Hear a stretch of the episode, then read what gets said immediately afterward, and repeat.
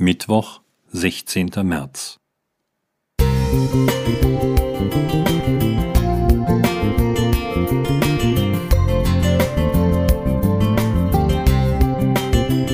Ein kleiner Lichtblick für den Tag.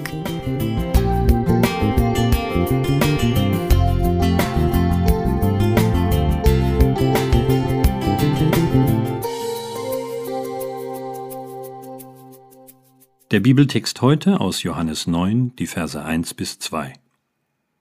Und Jesus ging vorüber und sah einen Menschen, der blind geboren war.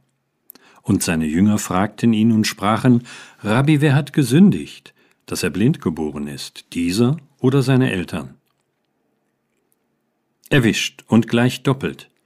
Wie oft ertappe ich mich, dass mir geklärte Verhältnisse erst einmal wichtiger sind als Mitgefühl. Genau wie hier. Und das Denkmuster kommt mir auch bekannt vor. Da, wo eine Krankheit ist, könnte es auch eine Schuld geben. Da der Mann bereits blind geboren wurde, kann die Krankheit ja kaum eine Strafe für seine Sünden sein. Diese Frage ist also eine subtile Anklage gegen seine Eltern. Das Prinzip dahinter kann ich sogar aus den zehn Geboten herauslesen.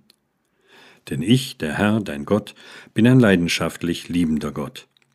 Wenn sich jemand von mir abwendet, dann ziehe ich dafür noch seine Nachkommen zur Rechenschaft bis in die dritte und vierte Generation. 2. Mose 20, Vers 5. Den Jüngern kann ich also gar keinen Vorwurf machen.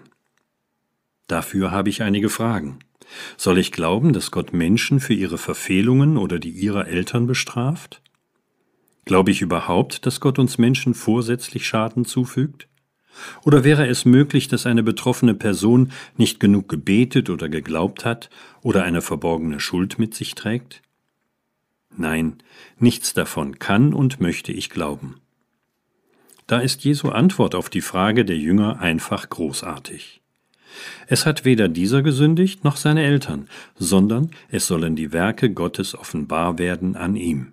Johannes 9,3 Jesus stellt klar, dass das Prinzip Schuld gleich Schicksal so nicht existiert. Allerdings ist ein Leben mit Gott auch keine Garantie für Schutz gegen alle Angriffe des Bösen. Jesus verspricht uns hier nichts weniger, als dass er selbst im tiefsten Leid bei uns ist und an uns wirken möchte.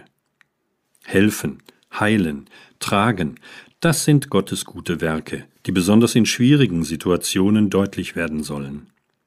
Das beantwortet ein bisschen auch meine Fragen, wenn auch nicht alle. Vor allem würde ich gerne wissen, warum Gott nicht öfter eingreift und das Böse stoppt. Aber wer soll bestimmen, wo Gottes Eingreifen angebracht wäre? Darauf finde ich keine Antwort, außer dass Gott uns Freiheit gegeben hat, selbstständig zu handeln. Sein Eingreifen würde unsere Freiheit beschneiden. Für uns sollte die Gewissheit ausreichen, dass Gott uns immer trägt, auch oder gerade, wenn es uns schlecht geht.